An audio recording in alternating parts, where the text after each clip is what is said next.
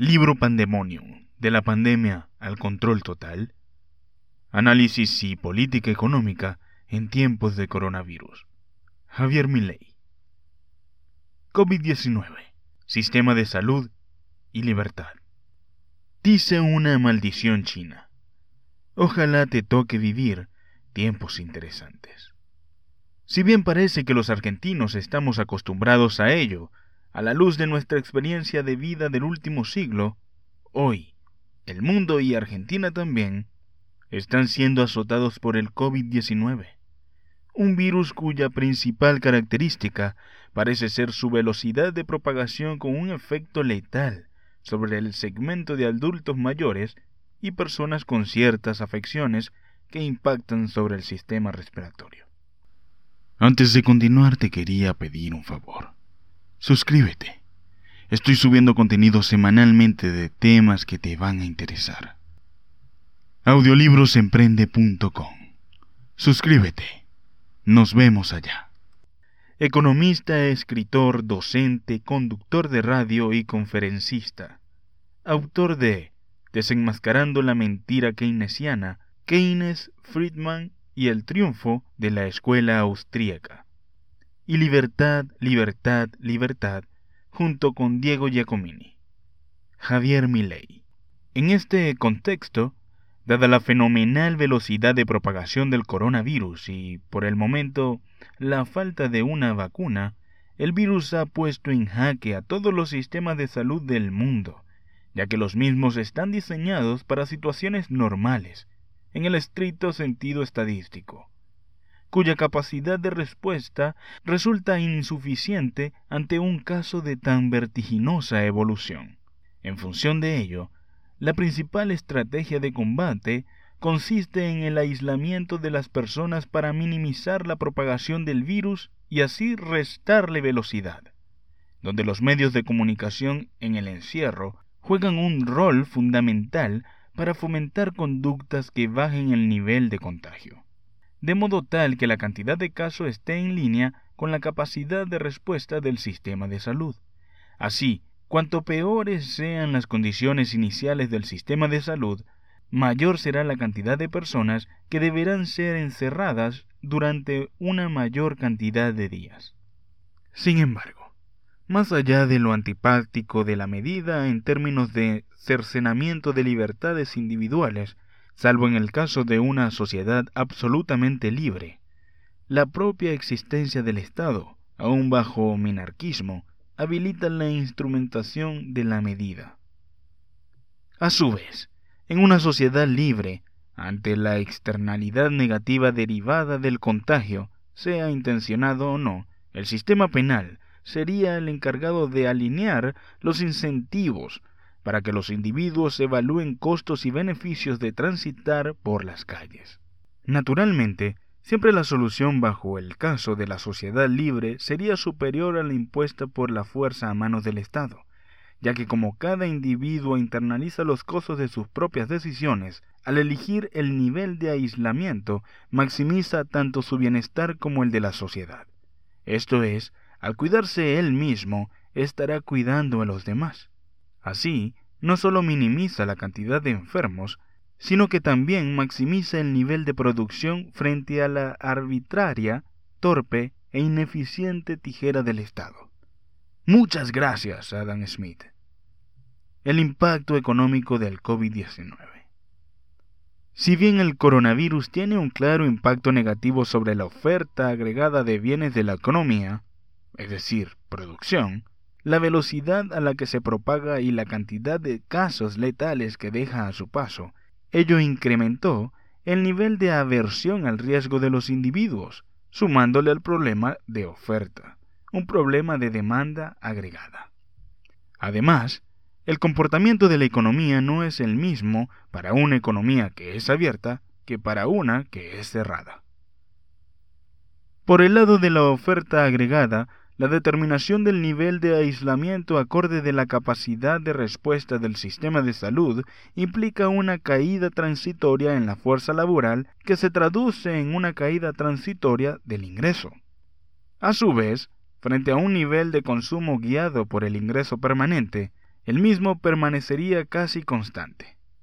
Por ende, el ahorro de una economía cerrada caería, por lo que para un nivel de inversión dado, la tasa de interés subiría. Al mismo tiempo, una mayor tasa de interés conduciría a una caída en la demanda de dinero, por lo que frente a una oferta de dinero fija, el nivel de precios subiría. Sin embargo, para el caso de la economía abierta, más allá de las pérdidas por una menor división del trabajo por el cierre comercial, las presiones al alza en la tasa de interés doméstica son mitigadas por un mayor ingreso de capitales, por lo que no cae la demanda de dinero y el nivel de precios no sube, al tiempo que se genera un mayor déficit de cuenta corriente. En otras palabras, los efectos negativos sobre el consumo por la caída del ingreso serían mitigados por un mayor endeudamiento externo. Por el lado de la demanda, el problema radica en los efectos derivados del aumento en el nivel de aversión al riesgo. Así, cuando los individuos se asustan se producen dos efectos en simultáneo. El primero, se reduce un cambio de portafolio a favor de activos que las personas consideran más seguros, dinero y títulos públicos en desmedro de los activos más riesgosos, acciones, bonos corporativos, títulos de países emergentes y bonos basura. Y dos, una caída del consumo presente en favor del consumo futuro. En este tipo de casos, luego de aprendida la lección de la gran contracción de 1929 y 1933, y puesta en práctica con éxito por Ben Bernanke durante las crisis subprime, los bancos centrales buscan nivelar el PIB nominal mediante una mayor emisión monetaria que compense la caída de la velocidad de circulación del dinero asociada a la mayor demanda del mismo. La política económica en Estados Unidos y en Francia. Si bien tanto Estados Unidos como Francia tienen acceso al financiamiento mundial, lo cual les permitirá nivelar sus niveles de consumo, la estrategia seguidos por estos países difieren de modo sustancial, al margen de la diferencia evidente respecto a lo que es la Reserva Federal y el Banco Central Europeo. En el caso de los Estados Unidos, frente al shock negativo sobre la oferta agregada que implica la menor cantidad de trabajadores fruto de la enfermedad, el presidente Donald Trump impulsó una baja de impuestos sobre las empresas, buscando mitigar, al menos parcialmente, los efectos negativos del mercado laboral. Por otra parte, a las personas que pierden su trabajo les enviará un cheque para que puedan sostener al menos parcialmente su consumo. Lo interesante de dicha medida radica en un par de aspectos. El primero, la medida es absolutamente transitoria, ya que, terminada la crisis, se terminará el giro de efectivo. Y segundo, al enviar el dinero de modo directo, es el individuo el que decide en qué gastarlo. Naturalmente, ese sostenimiento de consumo en un caso de caída de ingreso debida en un déficit de cuenta corriente, el cual Estados Unidos no solo no tiene problemas en financiar sin grandes presiones sobre su moneda, sino que en el presente contexto el mundo está deseoso de financiar el déficit americano. Esto es, Usted puede ir con dólares a cualquier parte del mundo y cuando intenta ponerlos en funcionamiento nadie lo considerará un estafador. En cuanto al plano financiero, el aumento de la aversión al riesgo implica una mayor demanda de dólares y de títulos públicos, al punto tal que estos últimos sus precios subieron tanto que su retorno es nulo. Así, para que la mayor demanda de los activos que emite el sector público no se transforme en una caída del consumo, emite dinero desde la Reserva Federal y se endeuda para financiar la expansión fiscal.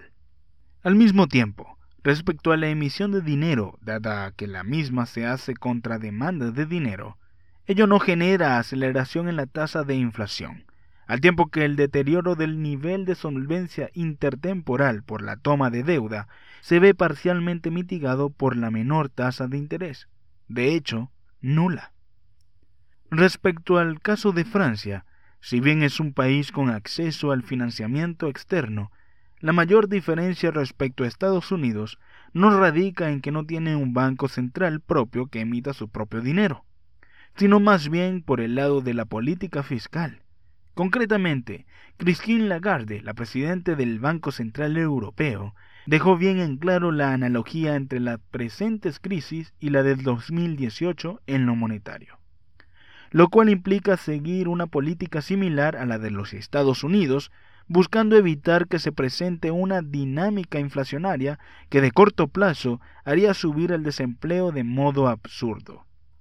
Sin embargo, en cuanto al paquete fiscal de Francia, el mismo está impulsado por programas ejecutados por el sector público, lo cual tiene efectos muy negativos en dos aspectos. Primero, significa un mayor fraude del sector público dentro de la economía, más allá de las preferencias de los individuos, las que fueron dejadas de lado por el omnisciente y fatalmente arrogante Estado francés.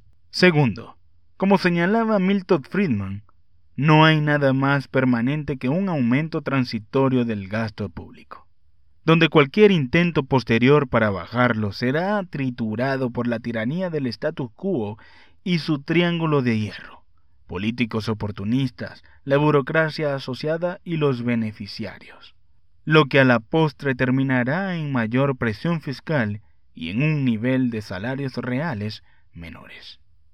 Argentina. Yo la peor de todas. Sin lugar a dudas, el caso de Argentina es sustancialmente más complicado que los casos de Estados Unidos y Francia. En primer lugar, el país no es digno de crédito. La situación ya se había hecho evidente a mediados del 2018, cuando el gobierno de Mauricio Macri debió pedir asistencia al FMI. Luego se confirmó durante 2019 bajo el euferismo del reperfilamiento. Por otra parte, esto se ratificó palmarialmente con la llegada de Martín Guzmán, que no solo llevaba la negociación de modo precario, sino que sus declaraciones sobre el abandono de las tasas fiscales y la negociación del uso de reservas para el pago dispararon el riesgo país a niveles de cuatro mil puntos básicos, al tiempo que en la punta corta el riesgo llega a sesenta mil. De este modo, debería quedar claro que Argentina no puede usar el endeudamiento para mitigar la caída del consumo. En cuanto al plano monetario, la situación dista de ser sencilla.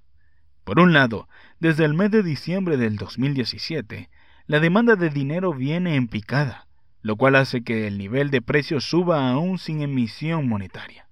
De hecho, la mejor manifestación del desprecio por el peso es el control del mercado de capitales, cuya contracara más horrenda es la existencia de casi 20 precios distintos para el dólar. Por otra parte, frente a la caída de la demanda de dinero desde el mes de noviembre del 2019, el BCRA ha iniciado un proceso de emisión monetaria salvaje, donde la expansión de dinero desde dicho momento hasta hoy asciende a 60%. Por ende, no parece factible hacer uso y abuso de la emisión de dinero sin consecuencias nefastas sobre la tasa de inflación. Y eso sin contar el riesgo enorme que implica la cantidad de pasivos del BCRA, que podrían llevar a la duplicación de la cantidad de dinero en un lapso muy corto de tiempo, salvo que haya un plan Bonex. Por lo tanto, en la presente coyuntura en materia de deuda y desequilibrio en el mercado monetario, responder a la contracción de oferta agregada, donde frente a los desafíos que ofrece el COVID-19 se cae en falso dilema entre priorizar la vida o la economía, con mayor estímulo de la demanda agregada financiada con emisión del dinero que todos se repudian. Lo único que puede generar es una mayor presión en el nivel de precios hasta pudiendo llegar a desatar una hiperinflación. Sin embargo, las aberraciones en materia económica no terminan ahí. Para tirar aún más nafta al fuego, distintos funcionarios de economía han impulsado el control de precios, junto a la amenaza explícita de aplicar la ley de abastecimiento. De este modo, no solo habrá más presión sobre el nivel de precios, sino que además se repotenciará la caída del PIB. lo cual no solo traerá caída del empleo y de los salarios reales, sino que derivará en niveles crecientes de desabastecimiento, es decir, escasez. Si a ello le sumamos que aún no hemos visto lo peor que puede dar el COVID-19, debería estar claro que el segundo semestre del año del país distará muchísimo de ser el paraíso. Audiolibrosemprende.com Suscríbete. Nos vemos allá.